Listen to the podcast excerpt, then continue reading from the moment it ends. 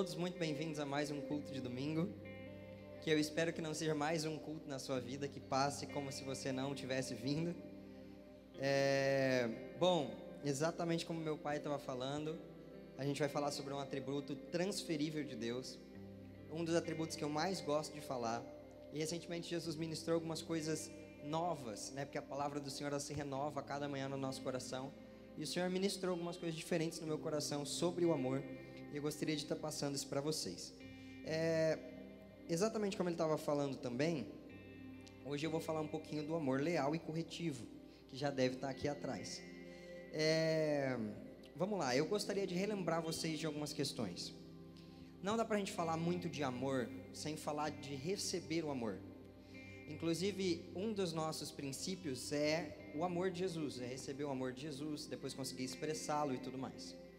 E como a gente foi, veio vendo dentro dos atributos, tem vários atributos dos quais a gente não consegue se apropriar de Deus. Um deles, por exemplo, foi da primeira palavra: Deus é imutável. Só que imagina se eu me tornasse imutável agora, eu não conseguiria corrigir os meus defeitos e eu seria eternamente um pecador. Isso seria mais uma maldição para mim do que uma benção. Então, no mínimo, no mínimo, eu não tenho a base de caráter suficiente para conseguir ter um atributo como esse. Só que o legal é que o amor ele pode entrar da forma que você está, porque é ele que vai transformando quem você é. Então vamos lá. Para a gente poder falar um pouquinho dos atributos de Jesus, eu penso que não tem forma melhor da gente aprender sobre quem ele é do que quando ele mesmo se descreve. Então por isso, eu gostaria que você abrisse ou então acompanhasse comigo aqui no telão. Êxodo 34, capítulo, versículos 5 e 6. Vamos lá? É, contexto histórico dessa passagem, rapidinho. Moisés estava conduzindo o povo no deserto, ele subiu até o monte, escreveu as tábuas da lei, e quando ele desceu, o povo estava adorando um bezerro de ouro. Então ele, furioso, tacou as tábuas de pedra no chão, e evidentemente uma placa de, de pedra, você taca ela no chão, ela partiu em um monte de pedaços. Aí é, Moisés, super tranquilo, homem paciente, como a Bíblia descreve, moeu o bezerro de ouro no tapa, fez virar pó e deu para o pessoal beber. Então, assim, estava realmente num estado de espírito maravilhoso. E Deus pediu para ele: Olha, sobe de novo, escreve, escreve de novo as leis. Ninguém mandou quebrar. Então, ele subiu de novo e foi é, buscar o Senhor para poder escrever de novo. Então, Jesus se apresentou dessa forma. O Senhor, na verdade, se apresentou dessa forma, que é o seguinte.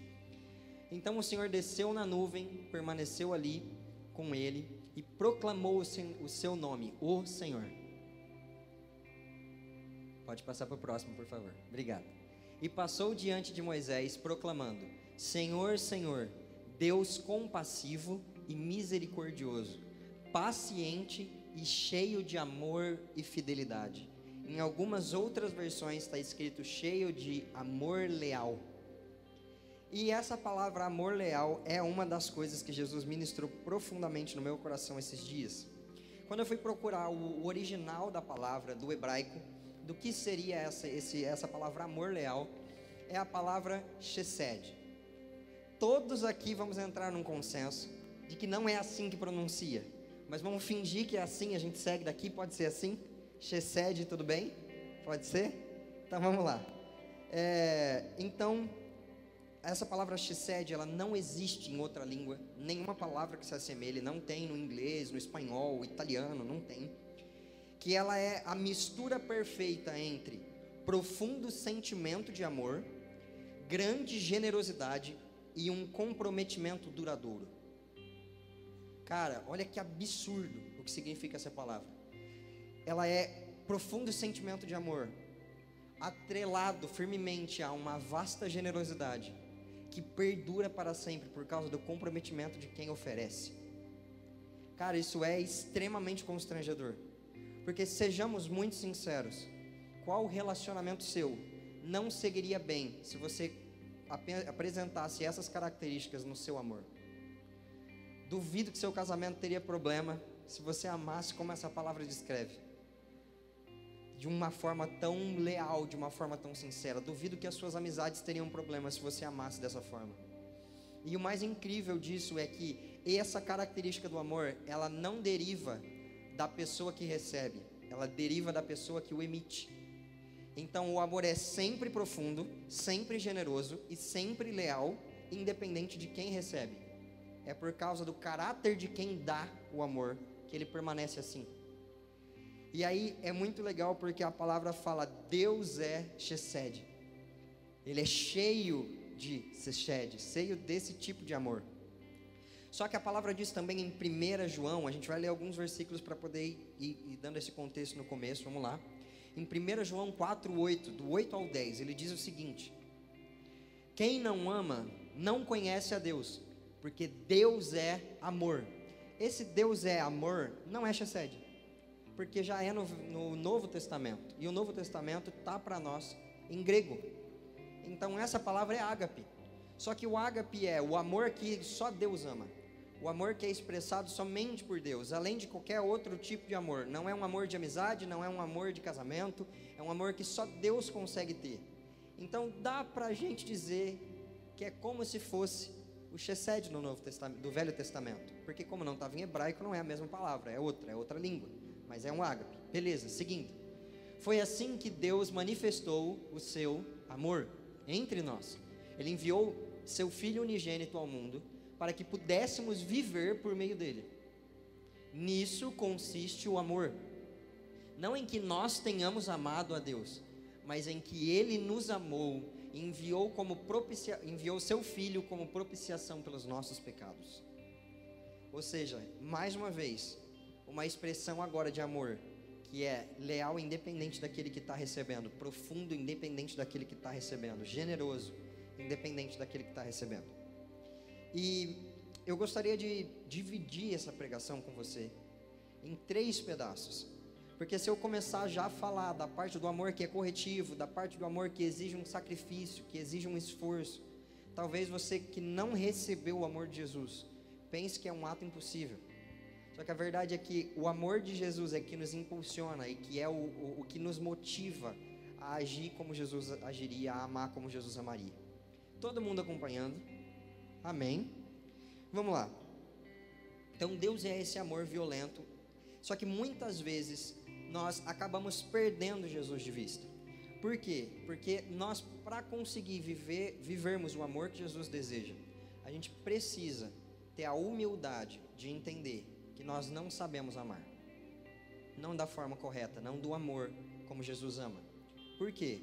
Você não sabe nem receber o amor da forma que deveria ser recebido, nem dá-lo da, da, dá da forma que deveria ser dado. Porque por mais que a gente possa experimentar às vezes de um amor de pai, que vai se sacrificar, que vai tentar manter uma segurança, que vai tentar prover, que vai tentar trazer e construir um lar seguro, um amor de mãe que muitas vezes é indescritível. Quem é mãe sabe, ou quem tem uma que ama bastante sabe também. Né? A minha, vou casar daqui 30 e poucos dias. Ela às vezes ri, às vezes chora. Às vezes ri, às vezes chora. Porque ela está feliz e triste ao mesmo tempo.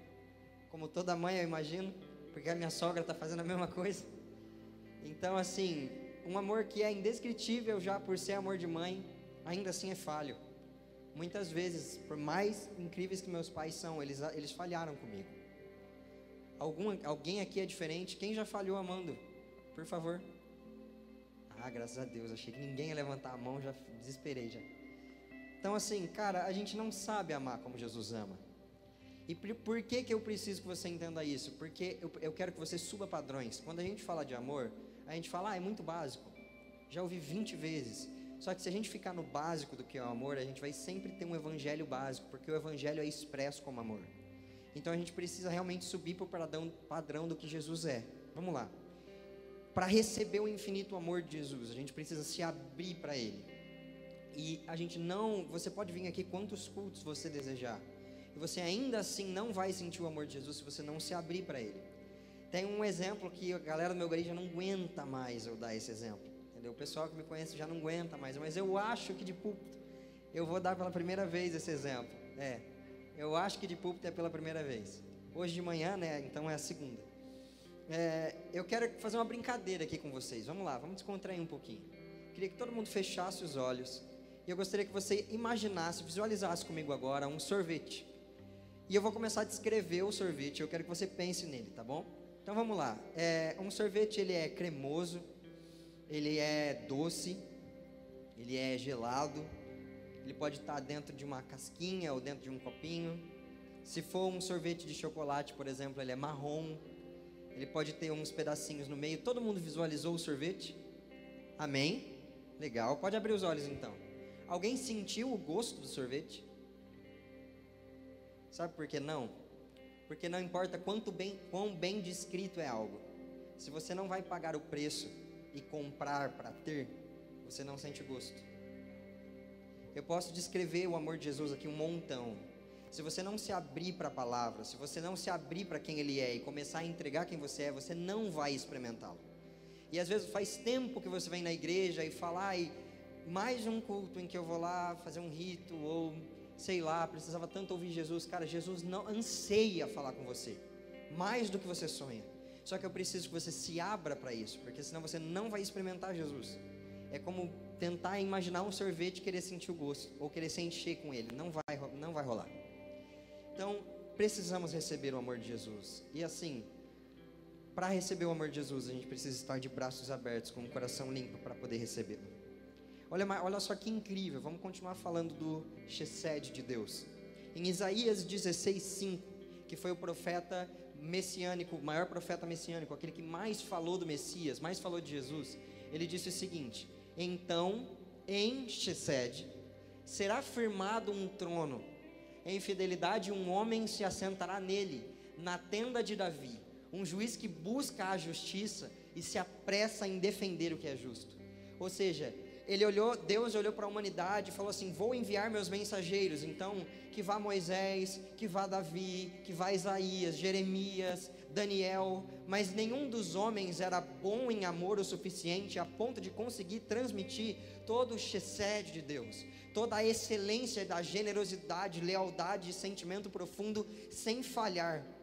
Então ele falou assim: Eu preciso que alguém expresse o meu amor de uma forma que eu expressaria, da forma como, que, como eu expressaria. Então ele falou assim: Eu firmaria um trono em Chesed, em amor, e eu colocarei um justo juiz, e esse justo juiz é Jesus. Cara, Jesus é a expressão perfeita e a imagem do Deus invisível o cara que realmente conseguiu traduzir todo o amor de Deus em uma única pessoa. Mas o que mais me constrange é que, fora a beleza física de Jesus, é o caráter. É o caráter que me constrange. Porque assim, vamos falar um pouquinho da beleza física para que fique claro o quão confrontante é o caráter de Jesus.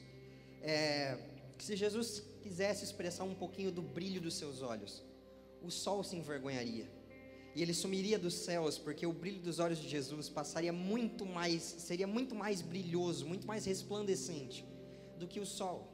Então simplesmente tomaria todo o nosso céus o brilho da face de Jesus. Se ele quisesse mostrar a sua grandeza com a concha de suas mãos, segundo Isaías 40, ele, ele pega todas as águas do mar. Alguém aqui já tomou um caldo daquele que a onda veio mais forte do que você esperava? Bateu nas costas, deu aquela ardida e te puxou para dentro que você falou, agora ferrou. Tomara que eu ache o caminho de volta. Cara, uma onda fez isso. Jesus pega os oceanos inteiros nas conchas das mãos.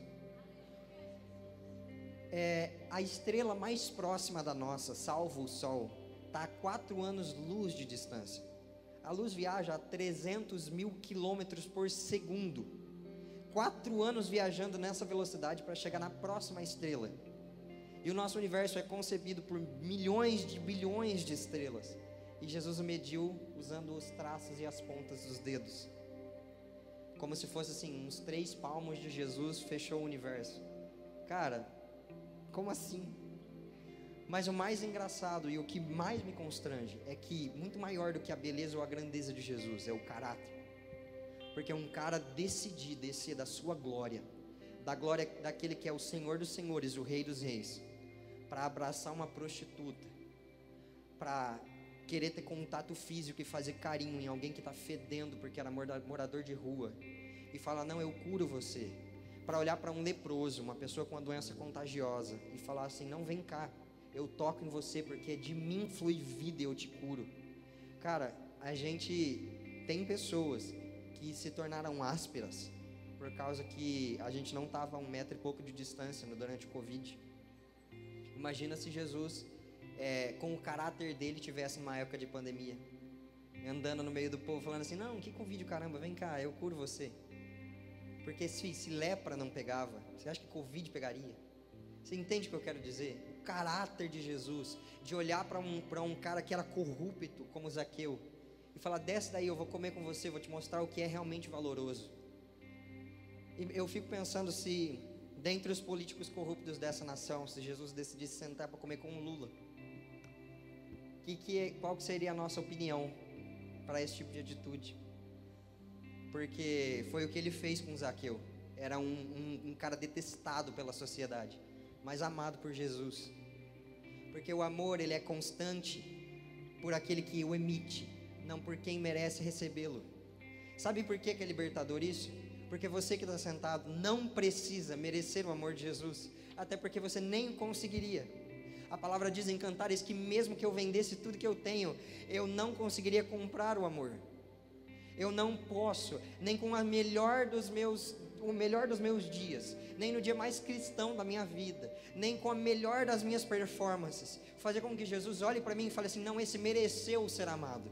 Não é sobre merecimento o amor de Jesus, é sobre constrangimento é sobre Ele amar você de uma forma que transcende todas as barreiras de quem você é e faz com que você volte a ser o que você sempre deveria ter sido. Sabe por que, que o amor de Jesus ele, ele constrange tanto? E calma, que eu não vou ficar só em receber, não, porque tem muita coisa para falar. Mas só para a gente poder finalizar esse, esse ponto.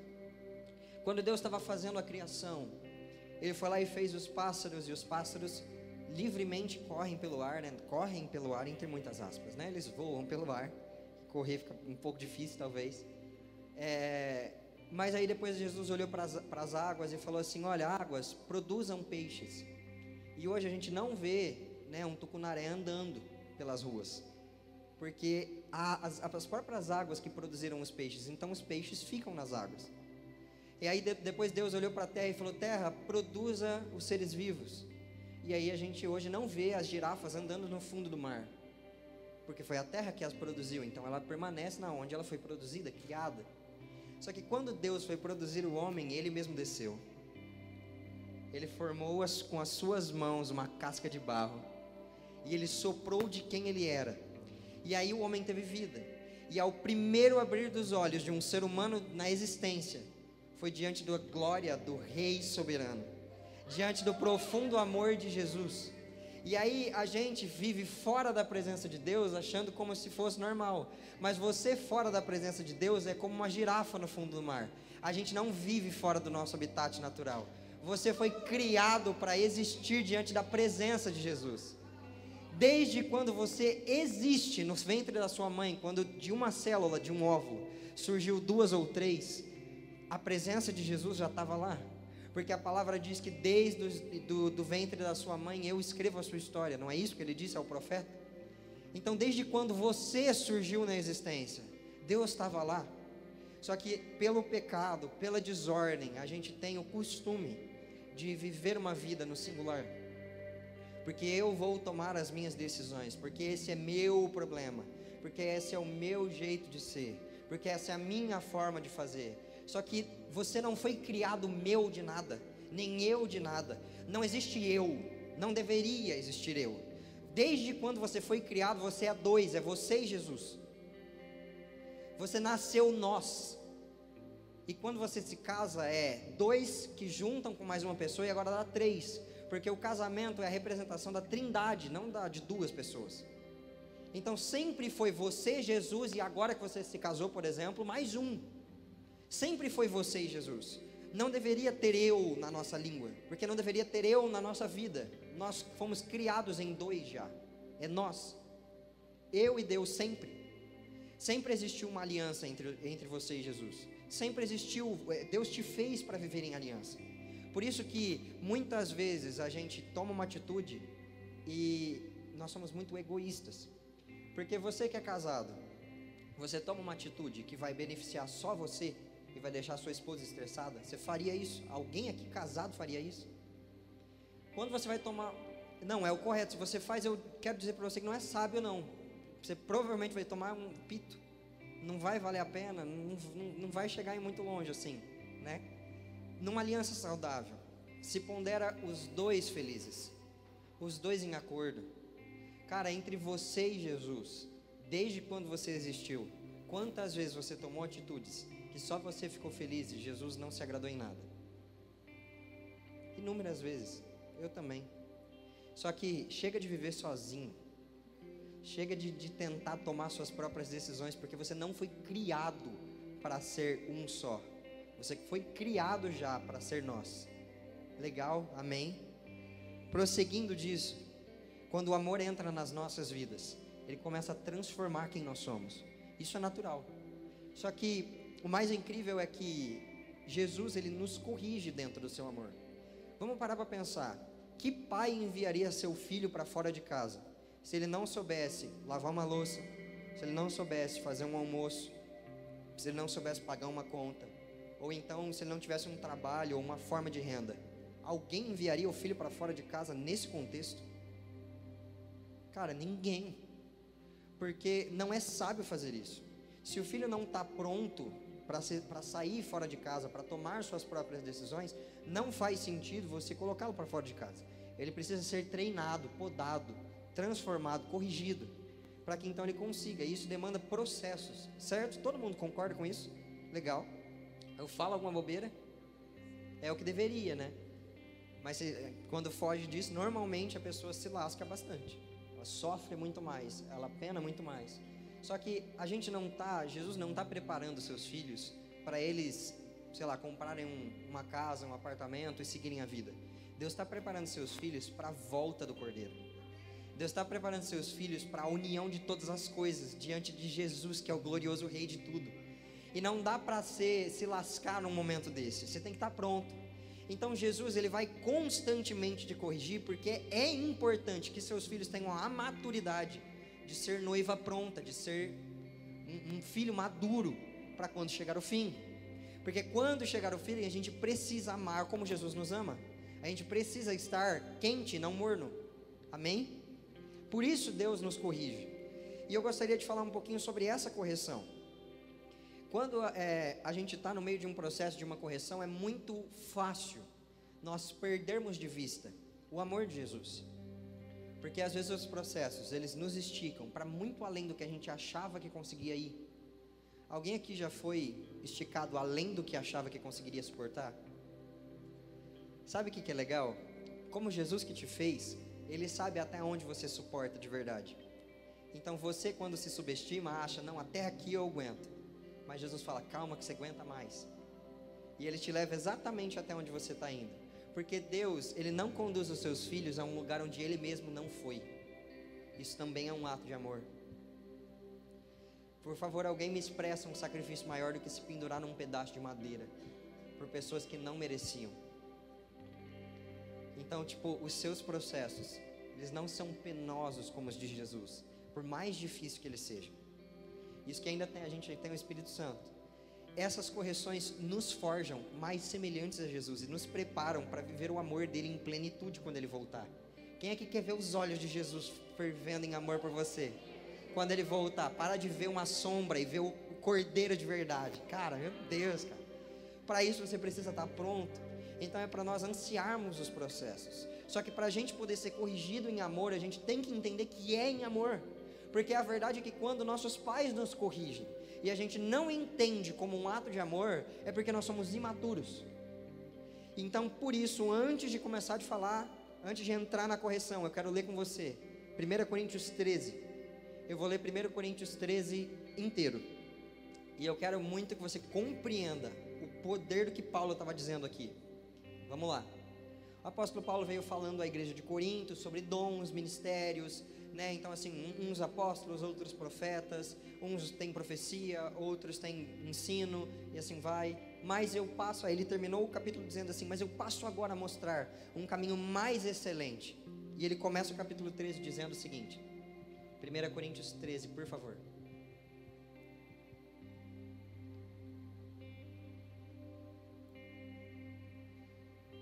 Agora foi. Bom, vamos lá. 1 Coríntios 13.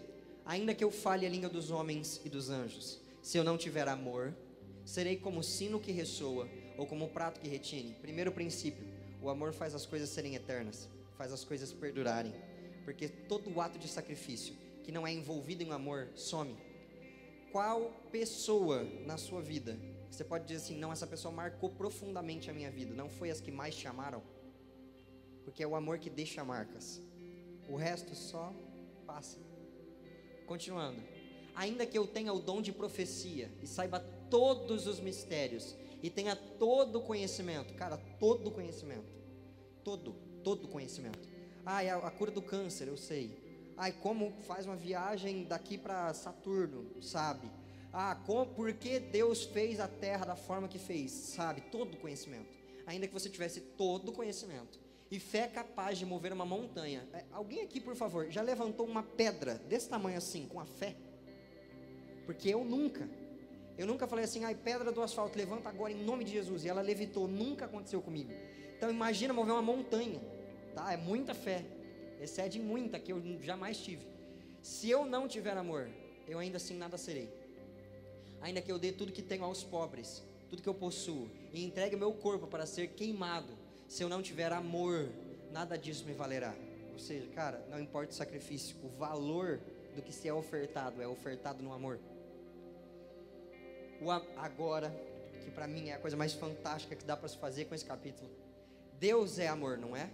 Então vamos trocar a palavra amor por Deus, para você ter fixo na sua mente quem Deus é. Porque Deus é paciente, Deus é bondoso, Ele não inveja, Ele não se vangloria, Ele não se orgulha, porque Ele não maltrata, nem procura os seus próprios interesses, Ele não se ira facilmente, Ele também não guarda rancor, porque Ele, o Deus, Ele não se alegra com a injustiça, mas Ele se alegra com a verdade porque ele tudo sofre, ele tudo crê, ele tudo espera, ele tudo suporta. Porque Deus nunca perece, mas as profecias elas desaparecerão, as línguas cessarão, o conhecimento passará. Pois agora nós em parte conhecemos e em parte profetizamos. Quando, porém, vier aquele que é perfeito, o que é perfeito, soberano Senhor, tudo que é imperfeito desaparecerá, ou seja, a nossa forma fraca de amor ela desaparece. Aí olha só que engraçado. Paulo trocou de, de, de trocou de assunto. Mudou do que estava dizendo. Porque começou a falar de maturidade do nada. Mas não é. Porque ele fala: quando eu era menino, falava como menino e pensava como menino, raciocinava como menino. Quando me tornei homem, deixei para trás as coisas de menino. Agora, pois, vemos apenas como um reflexo obscuro em um espelho mas então veremos, o veremos face a face. Espera aí. Trocou de assunto de novo. Paulo estava dizendo assim: o menino acha que precisa fazer algo para merecer o amor. O menino acha que seus muitos dons e seus muitos afazeres dão a ele algum lugar de destaque. Mas um homem sabe, um cara maduro sabe, um filho maduro sabe que é aquele que ama é aquele que se sacrifica, é aquele que oferece, é aquele que serve, e é isso que é a marca de Jesus. Em João 17 está escrito assim: Porque eu quero que vocês amem o próximo como eu amei vocês, e então saberão que vocês são os meus discípulos. Alguém que quer expressar o verdadeiro evangelho, não expressa pelos muitos dons, ou pela habilidade de fala, ou pela capacidade de ter uma igreja com muito dinheiro expressa pela capacidade de servir o menor das, a menor das pessoas. Quando eu vejo uma maçã mordida, eu lembro o quê? Ah, é a Apple. Quando eu vejo, por exemplo, sei lá, é, um símbolozinho assim, tipo um certo. Ah, é a Nike. Certo? É assim ou não é? Quando eu vejo Jesus, quando eu vejo alguém servindo em amor. Essa é a logomarca de Cristo um homem prostrado servindo o próximo. Isso é amar Jesus. É para você bater um olho numa pessoa e falar assim: esse cara parece Jesus, porque ele ama. Isso é expressar Jesus. É amar além do que as pessoas merecem. É amar Chesed. Por, por aquele que emite, não por aquele que recebe. E aí, rapidinho, volta lá para a gente finalizar. Porque agora em parte a gente vê, em parte não vê, beleza, legal, vamos lá, mas vai chegar um momento que a gente vai ver face a face. Agora eu conheço em parte, mas então conhecerei plenamente da mesma forma que sou plenamente conhecido. Assim permanecem agora três coisas: a fé, a esperança e o amor. Mas o maior deles é o amor. Porque o amor é a maior característica de Jesus. É a maior. É a maior característica. É o jeito mais fácil de você identificar um cristão, é se ele ama. Se ele ama como Jesus amaria, de uma forma sacrificial. Em Hebreus 12, 5 a 8, nem precisa abrir. Diz que Jesus corrige o filho que ama. Porque não dá para Jesus te preparar para o fim dos tempos. Para amar dessa forma, se você não receber o amor e deixar o amor transformar quem você é. Não tem por que você receber algo e aquele algo não fazer diferença para você. Ah, recebi mil reais na minha conta. Bacana, você usou? Não. Então, então, vai. Mesma coisa que não tivesse ganhado, mesma coisa que não tivesse recebido. O que, que adianta você receber algo do qual você não usufrui? O usufruir do amor de Jesus nas nossas vidas é como ele é quando ele vai levando embora as nossas carências, as nossas falhas, os nossos erros, as nossas imperfeições e vai nos colocando de cada vez mais perto e cada vez mais prostrados diante da presença do Rei. O amor de Jesus precisa ser recebido e trabalhado em nós para que comece a dar fruto. Então permita que Jesus te corrija. Se você está no meio do processo, no meio do processo a gente peca, a gente erra, a gente deixa de orar, deixa de ler a Bíblia, a gente se esquece de quem Jesus é. Cara, abre em 1 Coríntios 13 de novo se relembre de quem Jesus é. Saiba que Ele o corrige por amor, porque o amor tem que ter efeito em nós, para que a gente consiga dar esse amor para outras pessoas. Amém? Todo mundo acompanhando? Vamos lá, vamos lá, vamos lá. Mas qual que é o propósito da correção? Eu preciso que você entenda isso. Porque se você achar que está sendo corrigido simplesmente para porque ah, vou ser corrigido e está tudo bem. Não tem um propósito por trás da correção de Jesus, que é constrangedor. E está em João 15, 2 ao 4. E depois 7 ao 10. Vamos lá, vamos, vamos acompanhar junto. Primeiro, Jesus estava dizendo aqui que Ele é a videira verdadeira. Então ele prossegue dizendo: Porque todo ramo que, estando em mim e não dá fruto, ele corta, o Pai corta. Todo aquele que dá fruto, ele poda, para que dê mais fruto ainda. Vocês já estão limpos pela palavra que eu venho falando permaneçam em mim e eu permanecerei em vocês. Nenhum ramo pode dar fruto por si mesmo, se não permanecer na videira. Vocês também não podem dar fruto, se não permanecerem em mim. Pode jogar no 7 já que eu já volto. É, nós não conseguiremos expressar o amor de Jesus e dar o amor como fruto, o, o fruto que faz você ser parecido com um cristão, se você não permanecer no amor de Jesus. Não dá para receber uma vez, ser transformado uma vez, e aí dali para frente seguir a vida como nunca mais orar, nunca mais ler a Bíblia, nunca mais receber. Se eu não tiver minha dose diária de amor de Jesus, que me constrange, que me transforma, que me modifica, eu não vou conseguir dar o amor dele da forma que ele merece ser dado. Não vou conseguir transmitir o amor dele da forma que merece ser transmitido. Mas por que então essa correção? Por que a poda para dar mais fruto? Se vocês permanecerem em mim as minhas palavras permanecem em vocês, e vocês pedirão o que quiserem e será concedido. Meu Pai é glorificado pelo fato de vocês darem muito fruto, e assim serão os meus discípulos. Como que você se torna um discípulo de Jesus? Dê muito fruto.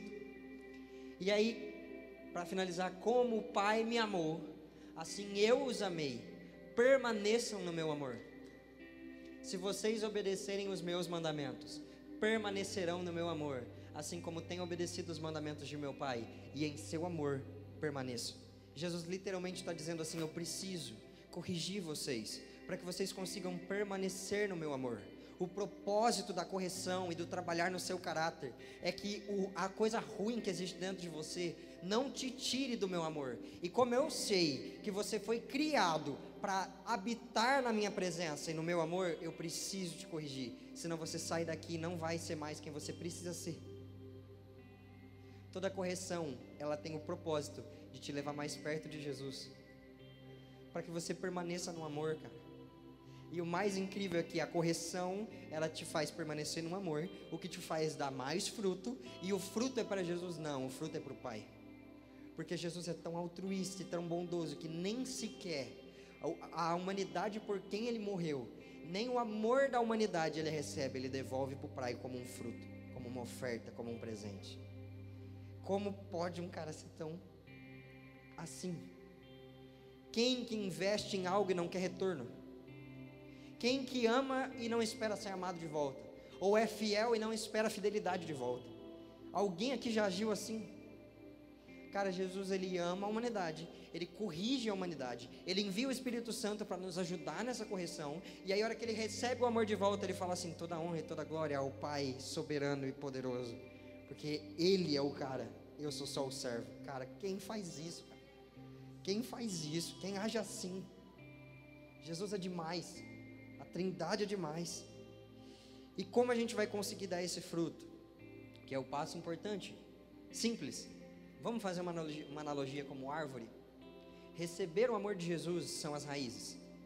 Quanto mais profundas elas foram, elas forem, e quanto mais amor elas conseguirem receber, mais firme é a árvore, menos ela vai se abalar. Porque quem permanece firme no amor de Jesus, não, ele não oscila com ventos inconstantes. É como a árvore de Salmo, Salmos 1 que se alicerçoa com as suas raízes nos rios de vida. E ele dá fruto no tempo certo. Então, as, o, a, o receber o amor são as raízes. E elas vão enchendo o nosso ser de nutrientes de amor. Só que conforme esse amor vai subindo em nós, é necessário que exista um processo. Porque quando a água sobe numa planta, se mistura ali com a seiva e com a luz do sol, existe um processo, vocês sabem, de fotossíntese que faz com que a planta consiga respirar e existir. O amor que entra pelas raízes tem que crescer e subir e descer e mexer em você para ser um processo. Isso vai gerar galhos, mas esses galhos, que são partes do seu caráter, vão precisar ser podados para que eles possam ser estejam para que eles possam estar prontos para dar o fruto. E a gente não vê uma árvore com dor dando fruto. Ah, eu preciso dar um fruto agora, vai, vai, vai, vai, vai, vai, vai, vai, aí sai um fruto. A árvore só existe e porque ela está bem nutrida e alicerçada, ela dá um fruto sozinha. Você, para se parecer com Jesus, você não precisa se esforçar de uma forma, tipo assim, ah, eu vou agir assim, assim, assim, assim, assim, então eu vou me parecer com Jesus. Não, você precisa receber o amor, deixar o amor trabalhar em você. Porque naturalmente, frutos de caráter de Cristo vão começar a sair de você. Porque para ser um filho de Jesus, você não precisa se esforçar, você já foi adotado. Você precisa começar a abraçar o pai, a deitar no colo do pai, a conversar com ele. Você precisa começar a ouvir as instruções do pai. E aí você simplesmente começa a aparecer com a cultura da casa do pai. Você já parou para pensar que você é o cara adotado, Jesus é o filho mais velho, que está te explicando as regras de como o pai gosta que seja na casa? É simples assim. Você só precisa começar a sentar aos pés de Jesus, começar a sentar o Pai e falar assim: me ensina como eu amo, como eu sirvo, como eu, como eu, como eu ajo. Meu dinheiro eu ponho aonde? E meu esforço eu ponho aonde? E os meus olhos eu ponho aonde? Cara, Ele vai fazer com que a cultura da casa do céu, da trindade, repouse sobre você e naturalmente sai frutos de ti. Não exige esforço. É uma delícia. Na verdade, o esforço é você largar sua velha cultura. E por fim, eu queria falar algo, eu espero que faça sentido para vocês. É, abrindo um parênteses, mas que é importante, então eu quero trazer isso. Um antropólogo e teólogo incrível chamado Gary Chapman, americano, deve ter uns 80 e bastante, e há já uns 40 e bastante, aconselha casais e serve a igreja do Senhor. E ele né, observando as, os relacionamentos e tal, ele definiu cinco formas com a qual as pessoas recebem amor, né? E essas são as cinco linguagens do amor. E eu vou dar um resumo bem breve, bem breve, para eu poder entrar no ponto final dessa palavra. Vamos lá, existem cinco formas de receber amor. Existe primeiro toque físico, que é você dar toque físico para uma pessoa, oferecer um carinho. Não é muito difícil, não precisa explicar. Né? Então, assim, toque físico, mas não é um soco é um carinho. Tem que ser dado em amor, senão não funciona. É, é, é, linguagem de amor, toque físico, não é esmurrar, não adianta. Tá? Então, dar um carinho. Depois tem, por exemplo, tempo de qualidade, que é dar atenção. A pessoa que tem tempo de qualidade, tudo que ela quer ouvir é: ah, eu passaria horas ouvindo você. Sem um telefone, sem um filme, sem um nada. Dá atenção concentrada para a pessoa. Depois tem a linguagem de presentes, muito autoexplicativo também. A pessoa ganha um presente ela se sente feliz. Bacana? Depois tem a linguagem de palavras de afirmação, que é dar um elogio, dar um vai, você consegue, dar um incentivo. Tranquilo, legal também, fácil de entender. Por fim, tem a última, que para mim é a mais fraca, que eu menos tenho e que eu nunca conseguia entender, que é a linguagem de atos de serviço. E nessa linguagem, por exemplo, a pessoa se sente amada quando ela chega em casa e tem uma louça lavada, o chão limpo, é, uma comida feita, coisas nesse sentido. O carro lavou o carro, alguma coisa nesse sentido. E ela se sente amada assim. E uma vez eu cheguei para Jesus no, no lugar secreto e perguntei: Jesus, essa linguagem não faz sentido. Porque todas as outras você faz para a pessoa. Mas essa linguagem você faz tipo assim, para louça, faz para o carro. Ah, eu limpei o carro. Legal, o carro o carro tá limpo agora, mas a pessoa nem estava lá, nem me viu limpando o carro. Por que, que ela, por que, que ela se sentiu amada? E Jesus falou para mim assim, porque essa linguagem, ela tem o nome e a essência do que as outras têm. É um ato de serviço. Quando eu dou um toque para a pessoa, às vezes o toque não me agrada. Eu fazendo carinho numa pessoa, não, às vezes não me agrada em nada, mas é um serviço. Eu sirvo um toque. Quando eu dou um elogio, não muda nada na minha vida, mas eu sirvo um elogio. Quando eu dou atenção para a pessoa, às vezes o assunto está chato, só que eu sirvo minha atenção. Quando eu dou um presente, eu gasto o meu dinheiro. Poderia estar tá gastando com coisas para mim, mas eu gastei o meu dinheiro, meu tempo, lembrei da pessoa e eu servi um presente. Ou seja, como que eu faço uma pessoa sentir amor? Eu sirvo. Atos voluntários de serviço. Só que o mais legal é que, para mim, isso aqui é versão minha, tá? Não existem cinco linguagens, existem sete. Porque tem duas das quais Deus recebe amor. Que ele falou assim: Vocês me amam quando me obedecem. E vocês me amam como diz Mateus 25, do 34 ao 40. Nesse versículo, Jesus disse assim: Chegando o fim, ele colocou os bodes à sua esquerda, as ovelhas à sua direita, e disse assim: Porque eu tive fome e vocês me deram de comer, eu tive sede, vocês me deram de beber. Eu passei frio, vocês me acolheram. Eu estava preso, vocês me visitaram. Eu estava doente, enfermo e me visitaram. Então as ovelhas perguntaram: Jesus, quando fizemos isso ao Senhor? E ele disse assim: Quando vocês fizeram a um dos meus pequeninos, fizeram para mim. Sete linguagens. Duas só Deus recebe: obediência e serviço ao próximo. Sabe como você vai conseguir constranger uma pessoa com seu amor? quando você tiver atos voluntários de serviço constrangedor. Existe um limite, isso você vai perceber se você começar a analisar socialmente, que as pessoas esperam receber de amor. Quando você vai numa padaria comprar um pão pela manhã, a pessoa que está te atendendo, ela não espera que você chegue lá xingando ela. Ela não espera. Ela não espera que você chegue sendo grosso, xingando ela, falando, dá um pão aqui agora. Ela não espera que você haja assim. Ela espera que você chegue, ah, oi, bom dia, eu quero um, um pão, ah, obrigado, e saia. Então, assim, se você chegar lá e fizer o básico, isso não vai demonstrar o amor de Jesus pelas pessoas. Porque isso aqui a pessoa já esperava. Agora, quando a pessoa se sente amada? Quando você ultrapassa o que ela acha que merecia. Então, quando, quando você ultrapassa o que ela acha que merecia, é quando constrange. E a pessoa fala assim: não é possível. Por que você está fazendo isso? Por que você age assim? Essa é a forma que Jesus ama: profundo sentimento, vasta generosidade e um comprometimento que persiste, que é duradouro. Para o seu amor realmente conseguir tocar as pessoas da forma que Jesus tocaria, para ser um chesed na vida das pessoas, você precisa caminhar de forma a servir, não até onde você acha que deveria, mas até ao ponto que constranja a pessoa que o recebe faz sentido para vocês? Jesus é, é assim. Tipo assim, cara, Jesus, João Batista sabia que haveria de se manifestar um Messias. Mas quando o Messias chegou e falou assim: Me batiza. Ele falou: Não. Pera lá. Não, aí não. Não, não, não, não, não, não, não. Aí você me ofende. você ofende a minha ótica, você ofende a minha razão, você ofende a minha religiosidade, porque como eu, pecador, batizo o santo dos santos, não faz sentido. Então ofende a mente para ganhar o coração. Você precisa ser assim. Amar dessa forma. Cara, me dá uma carona, dou, dou cinco. Cara, me empresta um dinheiro, dou. Porque quando Jesus foi explicar sobre amor, ele falou assim: em vez de andar uma milha, anda duas. Se alguém te pedir a capa, a túnica, dê a capa. Se alguém te bater no rosto, dê o outro lado. Porque sempre foi sobre amar além da medida. Amém? Faz sentido isso para vocês? Que nós possamos sair daqui como marcas de Jesus, como expressões do amor de Jesus. Quando chegar uma onda de amor, que sejam várias pessoas, sede nas ruas porque isso vai fazer a diferença. Isso é o que impacta de verdade, é o que faz a gente, as pessoas acharem Jesus nos lugares. É o amor. Por isso que chama onda de amor o movimento. São é ondas de pequenos Jesusinhos, pequenos cristões, né? Amém?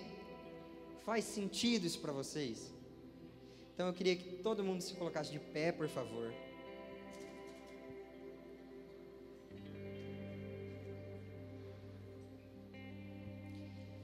E eu gostaria que você começasse a refletir nisso tudo que foi dito. E eu gostaria que você começasse agora a, a pedir sobre isso. Eu gostaria de chamar aqui na frente três tipos de pessoas. Primeiro, se você nunca recebeu o amor de Jesus, se você acha ainda, só visualizou quem Jesus é na mente, mas nunca se abriu para quem Ele é, eu gostaria de convidar você aqui na frente. Se você está no meio de um processo e perdeu o amor de Jesus em vista, não sabe por que está sendo corrigido, da forma que está sendo corrigido, está sendo difícil, você precisa de uma recarga do amor de Jesus. Eu gostaria de convidar você aqui para frente. E por fim, você que já é maduro, já entende o amor de Jesus, já compreendeu, mas sabe que não ama da forma que deveria amar, quer começar a amar de uma forma extravagante, quer começar a amar de uma forma constrangedora, eu gostaria de convidar você aqui para frente.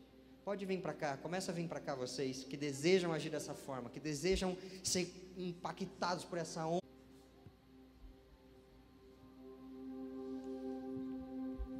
E eu gostaria de orar por isso. Espírito Santo de Deus, eu clamo agora, Senhor, que o teu Espírito possa descer aqui representando o seu amor possa descer aqui transmitindo o seu amor. Realmente eu te peço que o Senhor abra agora, Senhor Jesus, que muralhas venham ao chão, Senhor Jesus, e as pessoas possam experimentar do seu verdadeiro amor. Eu te peço agora, Senhor Jesus, que correntes que impediam a fluência do teu amor e caiam por terra agora em nome de Jesus. Que travas, que frieza que espiritual que atrapalhava as pessoas de sentir o calor do seu amor, que agora venham por terra em nome de Jesus. Que mentiras teias de mentiras que cercavam as pessoas de conhecer a verdade do seu amor, que sejam despedaçadas agora pelo fluir do Espírito Santo nesse lugar. Que o seu amor seja deleitoso nesse lugar. Que ele realmente, Senhor Jesus, caia sobre nós, transforme a nossa forma de recebê-lo, a nossa forma de, de trabalhar em nós e a nossa forma de ofertá-lo, de dá-lo. Que realmente o Senhor Jesus constrangedoramente, o Senhor possa transformar o nosso interior com o seu amor nessa noite. Começa a clamar por Jesus. Me ensina, me ensina a amar, me ensina a receber seu amor. Começa a dizer suas palavras para Jesus. Não deixa esse momento passar como se fosse mais um. Pede para ser marcado. Fala agora, Espírito Santo.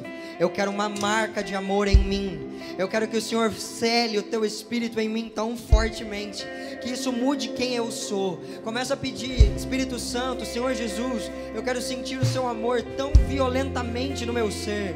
Eu quero sentir o amor pelo próximo tão violentamente em mim, que marque quem eu sou, que daqui para frente eu me torne uma nova criatura, uma pessoa diferente, uma pessoa banhada pelo teu amor, transformada pelo seu amor sabe? Começa a clamar, não para que você consiga ter um direcionamento para uma missão, para um ministério, não que você consiga suprir é, algum problema físico de agora. Começa a clamar assim, Senhor, eu quero sair do meu secreto, eu quero sair desse culto amando mais, servindo mais, eu quero sair do meu secreto amando mais, servindo mais. Começa a clamar, eu quero. É, é, me parecer com você na base do amor, me parecer com você pela forma e pelo trato que eu tenho com as pessoas, pela forma e pelo trato que eu tenho com você. Começa a pedir por essa marca de amor. Deixa eu te explicar uma coisa. Sabe por quê? Por muitas vezes nós somos crentes mornos, talvez até frio. Sabe por quê? Facilmente nós trocamos quem Deus é pelo pecado. Sabe por quê? Nós vivemos muitas vezes na prática do pecado. E o que por muitas vezes nos faz fazer orações do tipo: Deus me perdoa, eu sei que eu não deveria fazer isso sem nenhuma lágrima nos olhos. E pouco tempo depois nós voltamos a fazer as mesmas coisas, porque nós não entendemos o amor leal de Deus por nós. De verdade, acredito que todos nós precisaríamos estar aqui, não ficaria ninguém no banco se entendesse a realidade do amor de Deus.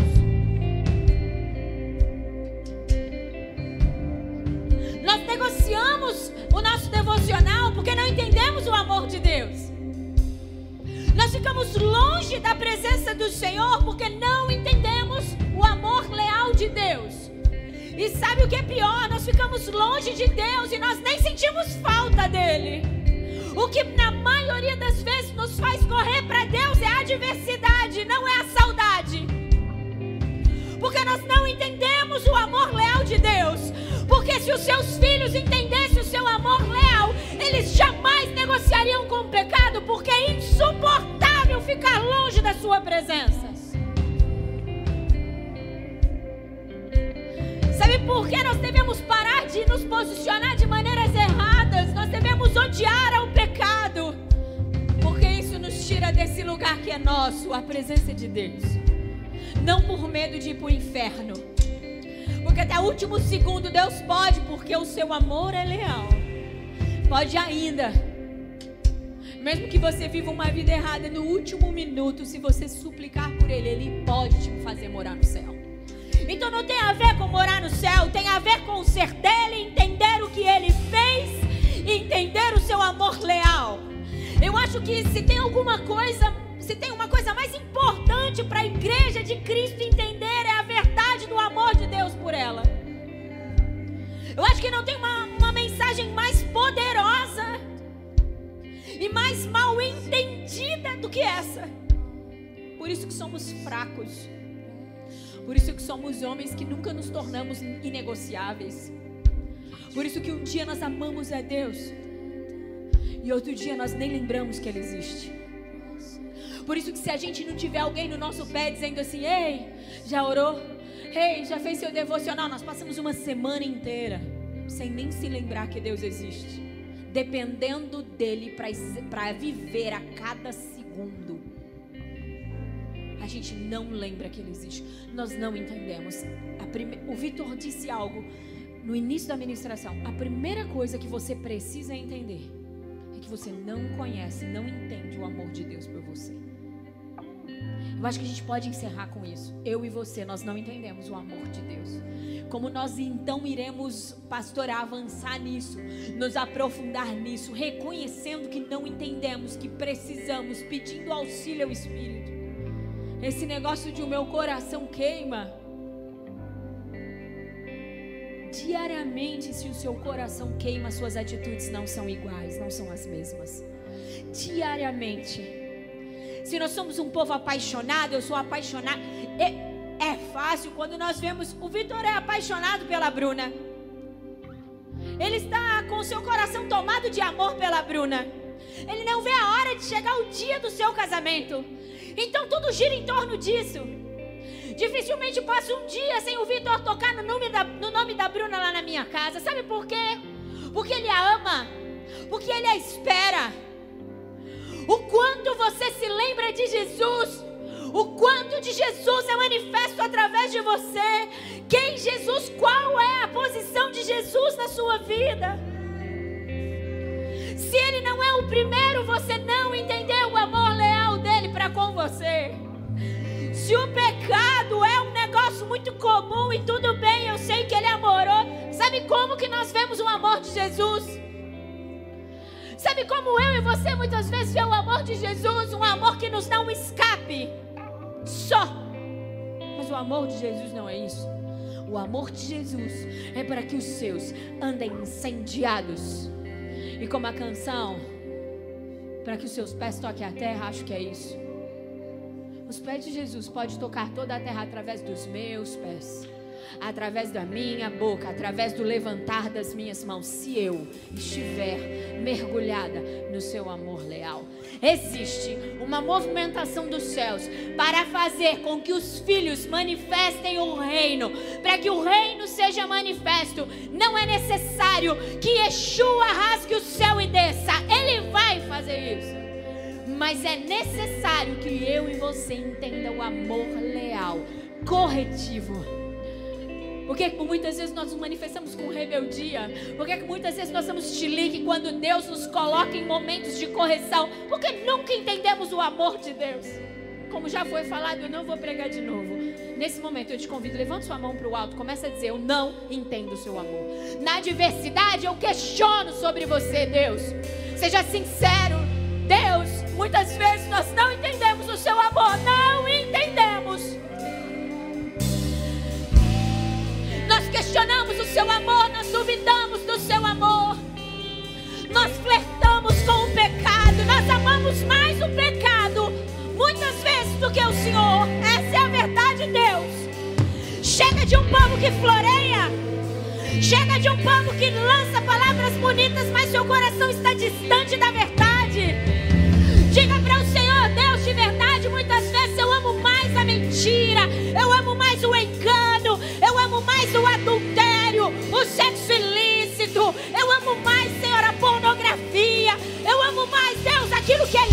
Do que o Senhor. Essa é a verdade sobre mim, Deus.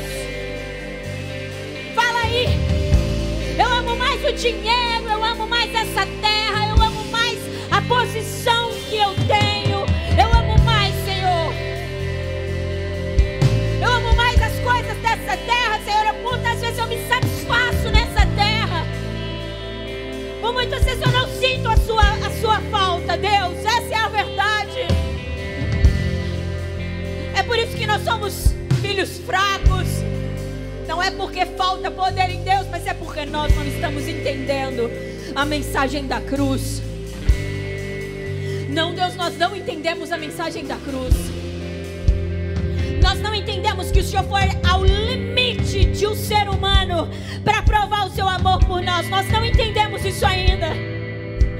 Por isso que nós corremos atrás de qualquer coisa que essa terra pode nos dar. Nós corremos atrás de dinheiro, corremos atrás de fama, corremos, corremos atrás de reconhecimento. Nós corremos atrás de muito lixo, Senhor, de muita coisa que é passageira. Meu irmão, seja corajoso, fala com Deus aí, rasga a verdade de você. Sabe, igreja, deixa eu te falar uma coisa bem rapidinho para encerrar o pecado, ele não apenas trouxe uma condenação sobre nós para o inferno. Se fosse isso, estava feito. Porque Jesus foi para a cruz e desfez isso. O pecado gerou entendimentos errados a respeito de Deus, a respeito do seu reino. O pecado colocou travas na nossa mente e no nosso coração, para que mesmo que salvos, nós venhamos a viver uma vida miserável.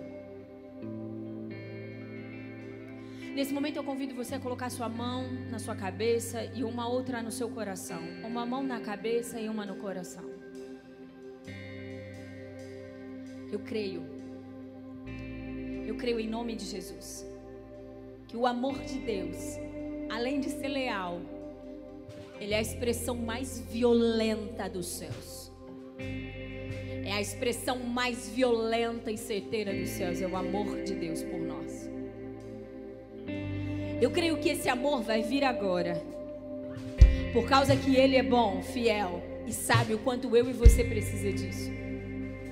Eu creio que esse amor vai vir sobre a nossa mente, sobre todo entrave, sobre toda trava. Sabe, quero te contar uma coisa, essa trave, essa, essa trava é uma trave de plástico quebra fácil. Quebra fácil.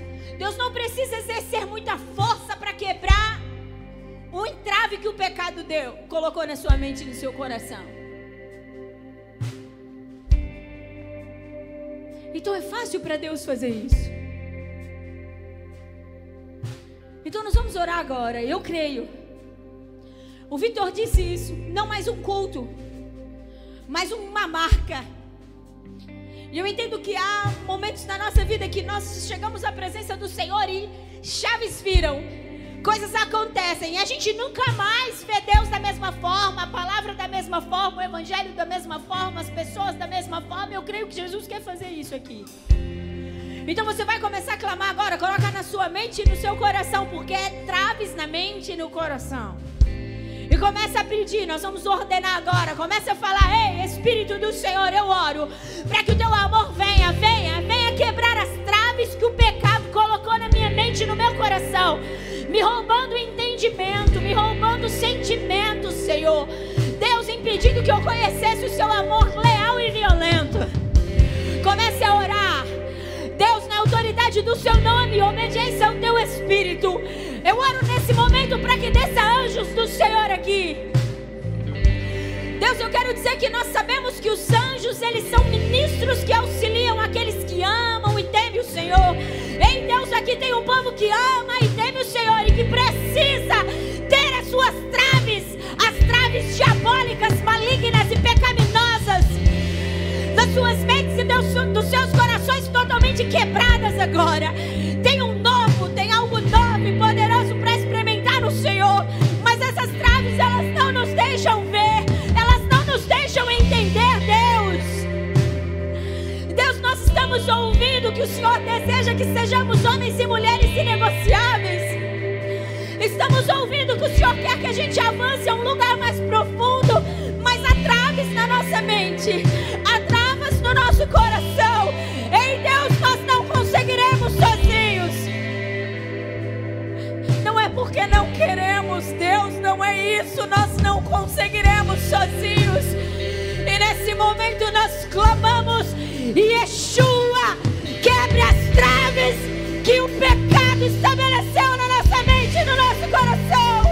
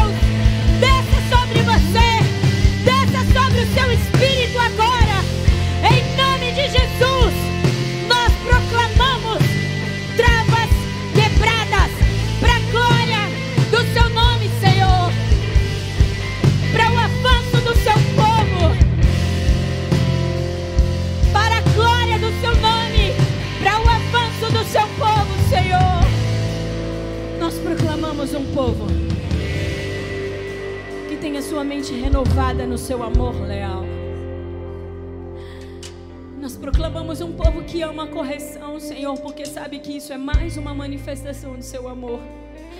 Nós proclamamos, Deus, um povo que consegue entender que quando o Senhor os chama, Deus não tem lugar melhor. E que nada nessa terra é capaz, Deus, de nos fazer tão inteiros e felizes como a- o Senhor, a Sua presença. Nós declaramos traves quebradas. Você levanta sua mão pro alto e diga assim, na autoridade que há no nome de Jesus. Eu proíbo que fique na minha mente e no meu coração qualquer trave, qualquer entrave que venha me impedir de avançar no entendimento do amor leal e verdadeiro de Deus. Diga eu quero e eu vou experimentar desse amor todos os dias da minha vida e todos os dias que esse amor me chamar a ir mais fundo, eu irei, porque a minha mente e o meu coração vão entender sobre isso, em nome de Jesus. Obrigada por isso, Deus. Só o Senhor pode fazer isso por nós. Você pode dizer: só o Senhor pode fazer isso por mim? Ninguém mais poderia, Senhor. Ninguém mais. Ninguém mais. Obrigada, Jesus. Aplauda o Senhor. Obrigada, Jesus. Obrigada, Jesus. Muito obrigada, Jesus.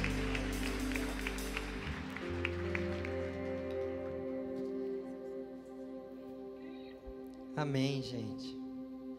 Eu queria dar uma última chave para vocês. É, vamos lá, mais meia horinha. Não, tô brincando. Uma última chave para vocês. Assim, como eu falei, você nasceu nós com Jesus. E o pecado, ele significa errar o alvo. E o alvo é Cristo. Então, todas as vezes que você peca, é porque você escolheu o eu ao invés do nós. E além disso, uma das traves que vai impedir, que pode impedir o amor na sua vida, são as máscaras. Jesus sempre gostou de pessoas sinceras. É melhor o pecador que confessa o seu pecado e se arrepende, do que aquele que levanta a mão e fala assim: Deus, obrigado porque eu não sou como o pecador. Lembra dessa passagem? Jesus perdoou o pecador e condenou o cara que usava uma máscara. Então, assim, Jesus tirou uma trave da sua mente, do seu coração. Não coloque máscaras agora. Deixa seu rosto descoberto. Amém?